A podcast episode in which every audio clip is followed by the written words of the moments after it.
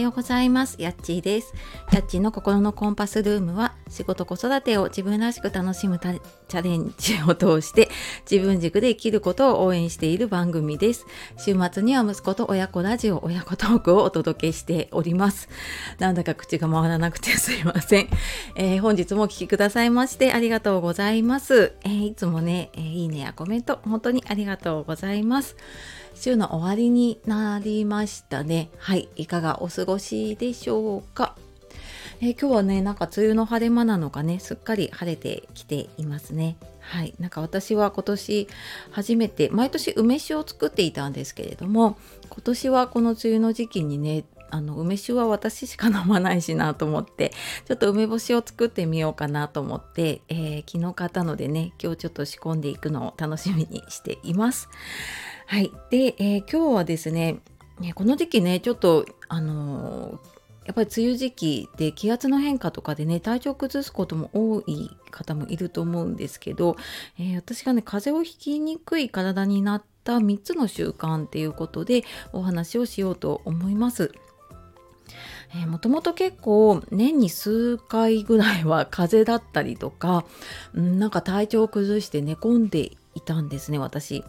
でうんとこの前ちょっと医療費の領収書の整理とか、まあ、家の書類のね整理をしていた時に見ていてあれそういえばなんか今年は病院行ってないなってあれ去年もなんかそういえばほとんど行ってないなって思ってでなんかよくよく見たら多分この2年ぐらいね風邪をひいていないというか 大きく体調を崩してないなってなんかそういえばと思ったんですね。でなんかいくつかちょっと、まあ、その生活習慣でね早寝早起きしてるとか、まあ、ちょっと体を動かすようにしてるとかもあるんですけどちょっとこうかなんていうのかな体の中に入れるものこう食べ物とか飲み物とか、うん、そういうので、まあ、結構私ズボラで続かないのでね 簡単に続けられるものっていうので、えーと、ちょっと食習慣変えたものがあるのでちょっとそれをお話ししていこうかなと思います。でまず1つ目が左右ですね。でこれも多分私 SNS を通してねやっている方がいて飲み始めたんですけれども朝にえっ、ー、と私は鍋にいっぱい沸かしていてでそれを最近あのサーモスのねポットを買ったのでそこにも入れておくと、まあ、一日中その白湯をポットからね出して飲めるなと思って飲んでいます。でなんか目に見えて何か変化があったかっていうと わからないんだけれどもあのコロナでね結構いろいろ体温を測っていかなきゃいけないことが増えた時に以前ね体温5度台だったんですよね。あの35度いくつ5度台後半ぐらいだったんだけれどもなんか最近になってそのコロナの何なんかでねこう測ってったりしてる時に結構6度いくつ、まあ、6度5度とかに近かったりとかね朝測った時にそれぐらいになったりしてるのであなんかやっぱり結構体が温まってるんだなっていうのをね感じました。で1つ目左右でで2つ目が、えーと、ヨーグルトを、えーと、うちほうんとホームベーカリーの機械があってそれであのヨーグルトを作ってるんですね。であの全然簡単に できる普通の市販のヨーグルト自分の好きなヨーグルトに、えーと、牛乳を入れてで混ぜてで発酵させておくとできるようなものなんですけれどもそこに、まあ、ちょっとあの私も子供もアレルギーがあるので乳酸菌のサプリというかをちょっとプラスしていたら、まあ、やっぱりなんかアレルギーもかかりにくくなってったし、まあ、花粉症とかもねここ2年ぐらい出なくなったり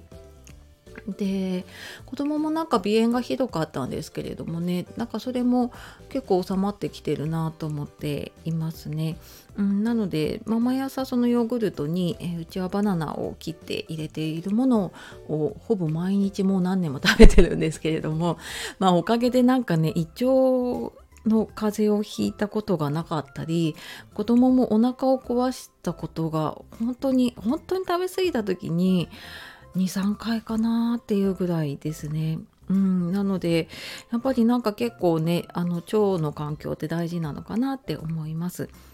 であと3つ目がこれがなんか一番大きいかなと思ったんですけれどもあのスロージュースを毎日飲んでいます。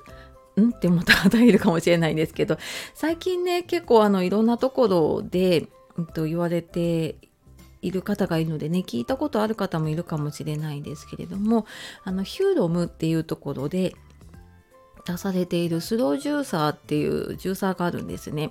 で高いものだと多分5万6万とかするんですけど、まあ、私ちょっと古いやつなので3万ぐらいかな、まあ、ちょっと高めではあるんですけれどもねでそこに、えっと、野菜を最近のやつ丸ごと入れてなんかジューってやってくるらしいんですけれどもだからその昔のミキサーと違ってその熱とかを加えなくて本当になんかゆっくり絞り出す感じなのでね、えー、栄養素とか酵素とかを壊さないで絞ったその野菜とか果物のジュースが飲めるっていうので私もなんかそれに惹かれて買ってであとやっぱり子供に野菜を取ってもらいたいっていうのがあって、まあ、もちろん食べ物でも取るんだけれども、まあ、やっぱり朝そんなにね野菜 あの食べるわけでもないしでまあ他の野菜を食べなくっても、まあ、これで取れてればいいかなと思ってうち大体朝は息子と2人なんですけど2人でね人参1本であとりんごかオレンジを1個入れて、まあ、そこにやっぱり子供それだけだとちょっとあの人参の何ていうのかちょっと癖が出る出やすいのでそこにねレモンを、うん、半分とか4分の1とか入れて、えー、絞って飲むとまあなんか子供でも全然飲めちゃう。うち全然なんか野菜ジュースとかね飲めないし野菜もそんなに食べないんだけれどもなんかこのジュースにしたら毎日、えー、飲んでますね。うん。